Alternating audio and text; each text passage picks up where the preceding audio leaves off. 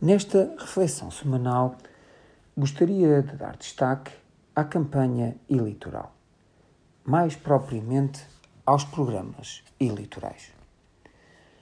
Os programas eleitorais fazem parte da praxis partidária e são utilizados como fundamento da comunicação dos partidos com os eleitores.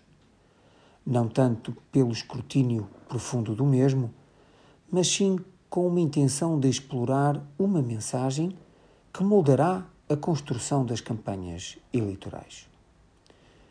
Os programas eleitorais, uns mais simples, outros mais densos e complexos, são documentos apresentados ao público sob forma de promessas e ou compromissos. Neste sentido, contemplam a visão dos vários partidos e devem permitir ao eleitorado perceber e percepcionar as diferenças políticas e, ao mesmo tempo, selecionar aquelas que mais se aproximam às suas. Contudo, o passado recente realça a importância do programa eleitoral também como instrumento de negociação. Constantemente presente nos debates televisivos destas eleições legislativas e que têm que ver com a tentativa de assinalar e identificar pontes programáticas comuns que possibilitem futuros entendimentos entre os partidos do mesmo bloco ideológico.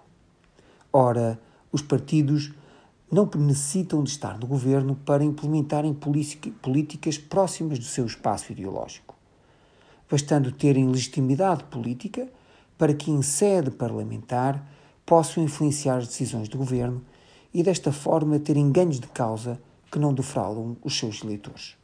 Como exemplo, o apoio do Partido Comunista Português a um governo minoritário do Partido Socialista, onde tentou cumprir o seu programa sem estar no poder, mesmo que o caminho da ruptura tenha sido a única forma de manter este desígnio.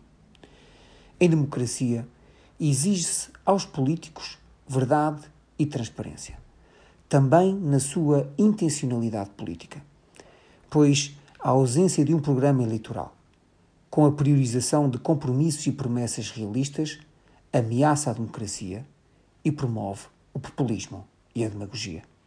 Caberá ao cidadão a última palavra. A todos os ouvintes, o resto de uma boa semana.